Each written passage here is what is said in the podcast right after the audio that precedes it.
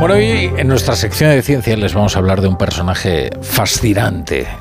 Eh, un mago. Bueno, de él se dijo que era un mago, ¿eh? Se utilizaba esa palabra para describir su ciencia, porque quizás todavía estaba demasiado avanzada.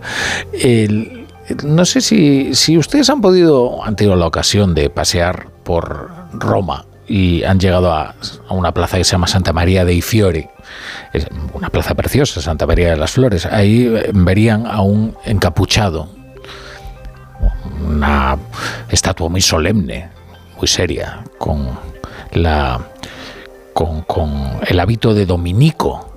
Es, así está vestido nuestro personaje, allí en Santa María dei Fiori. Hay una expresión que los oyentes pues nos habrán escuchado usar mucho y que ellos usarán también en, su vida diaria, que es esto de se non è vero e ben trovato, que significa que algo quizás no sea verdad, pero sí es por lo menos verosímil y es una buena historia. Esta expresión aparece por primera vez en un libro del año 1585 y bueno, quizás ya hayan adivinado quién es el autor. Es el mismo hombre que dijo, el tiempo es el padre de la verdad, la madre es nuestra mente. Alberto Aparici, buenas tardes. Muy buenas tardes, Rafa. Esta Encantadísimo estar aquí. Esta sección tuya de hoy parece más bien una, parece un concurso en lugar de una sección de ciencia.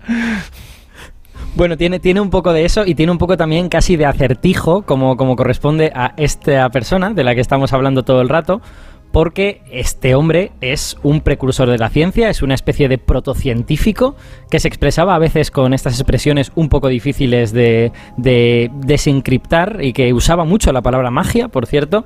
Eh, lo mencionamos hace unas pocas semanas y bueno, ya era hora de traerlo. Hablemos hoy de Giordano Bruno de este filósofo del siglo XVI, que era conocido por sus polémicas, por las ideas científicas que anticipó y también por el final pues, no muy halagüeño que tuvo, quemado en la hoguera en el año 1600. Justo ahí, justo ahí, en el lugar donde está su estatua, ahí fue quemado, eh, junto con, su, con toda su obra. ¿eh?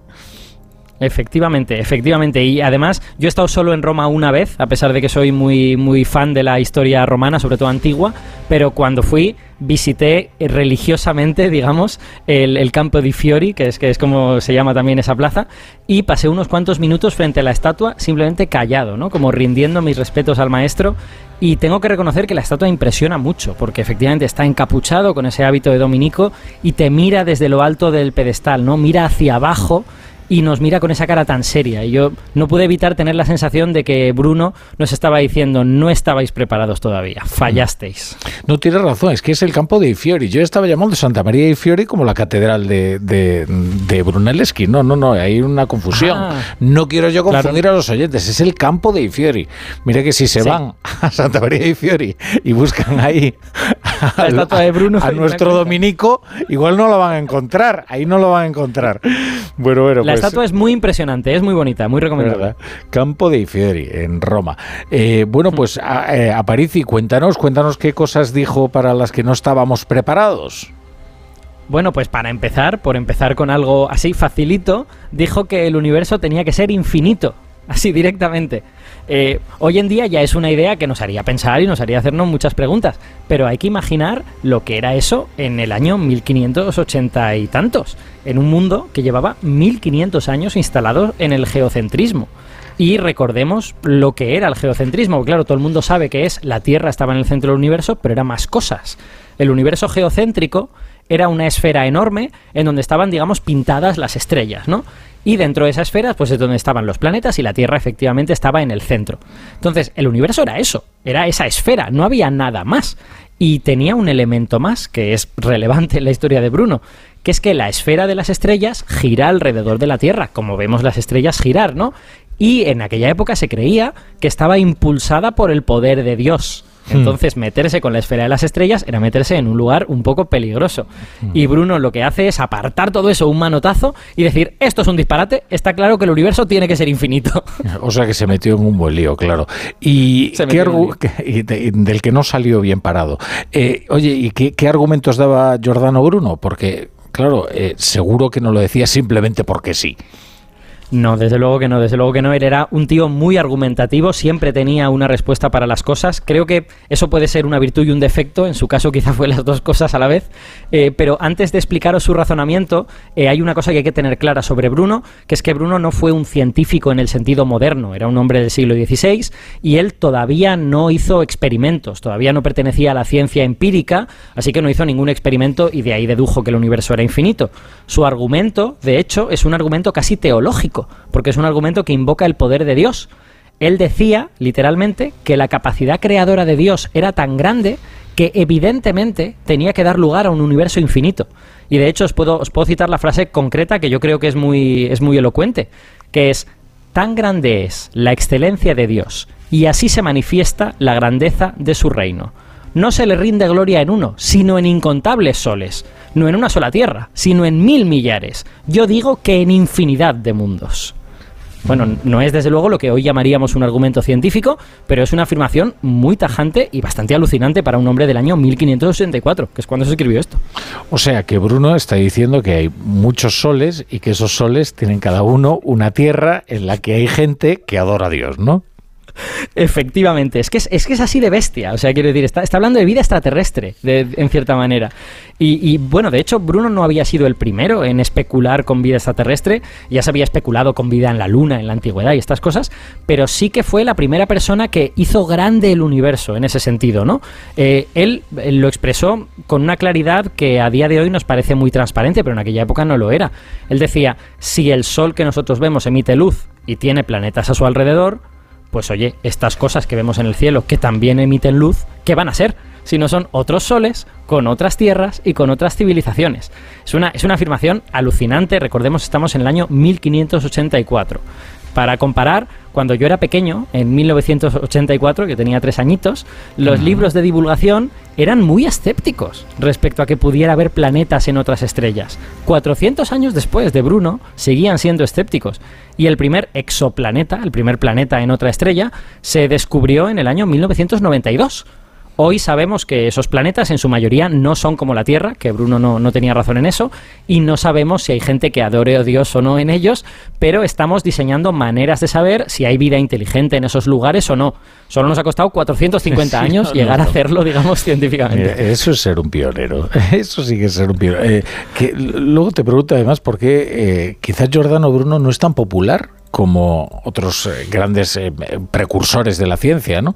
Eh, hombre, el caso de Galileo no es, paradigmático, ¿no? Pero Giordano Bruno tiene en cuenta su importancia y también su trágica historia, ¿no? Oye, antes, cuéntame, sobre esta teoría del universo infinito de Giordano Bruno, ¿sabemos si tenía razón eso ya?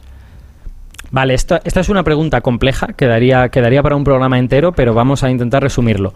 Básicamente, eh, no lo sabemos a día de hoy, es una cuestión abierta, y yo opino que va a ser muy difícil que lo sepamos algún día.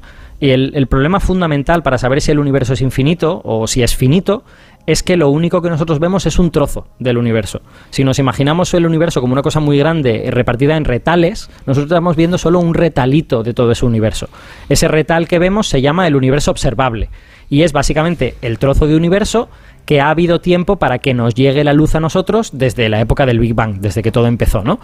Y desde luego todo indica que hay más universo, que nos va a seguir llegando luz de otras regiones del universo que hasta ahora no hemos visto. Eh, pero lo que pasa es que con este trozo que tenemos, lo único que podemos decir es que todo nos indica que es un trocito muy pequeño de un universo que es mucho más grande. Hmm. Pero claro, la pregunta a la que queremos responder es cuánto más grande. ¿Es quizá infinito? ¿Es solo muy, muy, muy, muy grande? Y eso es lo que es muy difícil de decir viendo solo un trocito tan pequeñín. Entonces, eh, a día de hoy es una pregunta abierta. Hay teorías que ofrecen todo tipo de respuestas, pero experimentalmente es muy, muy difícil darle respuesta. Es que a mí esto del infinito me suele marear, ¿sabes? Es, un concepto que me produce vértigo. Entonces trato de pensar lo menos posible en él. Eh, bueno, si me, dejas, si me dejas que dé mi opinión personal, que bueno, es la opinión de un científico, pero también es la opinión de una persona y ya está. Eh, yo creo que ya lo dijimos en otro programa, la física se lleva mal con los infinitos en general. El, el, infinito en física suele ser una mala noticia, suele significar que no estás entendiendo bien las cosas. Entonces, si yo tuviera que apostar mi dinero, yo lo pondría que el universo es finito, pero muy, muy, muy, muy grande. O sea, cuando, estás cuando estás calculando, si te sale infinito, dices, ya me ha salido infinito. Mal. Exacto, exacto. Sabes que te has equivocado, sabes, sabes que algo está mal, literalmente. está bien, está bien eso. Oye, eh, vamos a terminar con, lo de Giordano Bruno, con su trágico final. Eh, fue condenado por la Inquisición, fue quemado en la hoguera. Y te pregunto si fue a causa de todas estas cosas que dijo sobre el universo o había algo más. Bueno, pues eh, hay debate todavía historiográfico sobre ello, pero todo indica que no. Eh, hoy hemos hablado de la vertiente más científica de Bruno, pero él fue una persona con opiniones religiosas muy fuertes, muy, muy fuertes. De hecho, eh, hay un dato gracioso, que es que es la única persona del siglo XVI excomulgado por las tres confesiones de cristianas de Europa Occidental. Es verdad. les comulgó el catolicismo, el luteranismo y el calvinismo, los tres, ¿vale? Entonces, eh, Bruno, pues por ejemplo, era muy escéptico con la Trinidad, con la divinidad de Jesús, era un poco como arriano en ese sentido, con la propia virginidad de María, y él tenía una visión, eh, digamos, naturalista de la religión, en la que Dios se manifestaba en los fenómenos naturales, ¿no? En las leyes de la física, podríamos decir. Y parece que fueron todas estas opiniones tan heterodoxas, que creaban mucha polémica, las que más pesaron en el juicio de la Inquisición. Y bueno, como hoy hemos citado mucho a Bruno, no me resisto a volver a hacerlo, porque mm. se dice que cuando le condenaron, él dijo la siguiente frase. Creo que vosotros, al emitir esta sentencia, tenéis más miedo que yo al recibirla tan seguro estaba de sus ideas, ¿no? La cita es apócrifa, no está claro si lo dijo realmente, pero vamos a decir que se non vero evento ah, Mira qué bien te ha quedado.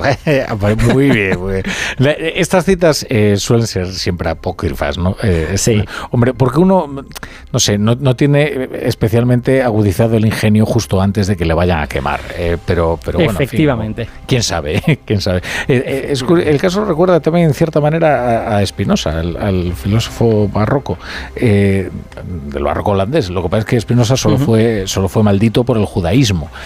o sea que, bueno, eh, eh, querido Aparici, pues ha sido muy interesante escucharte, como siempre. Así que hasta una próxima sección acertijo que nos traigas.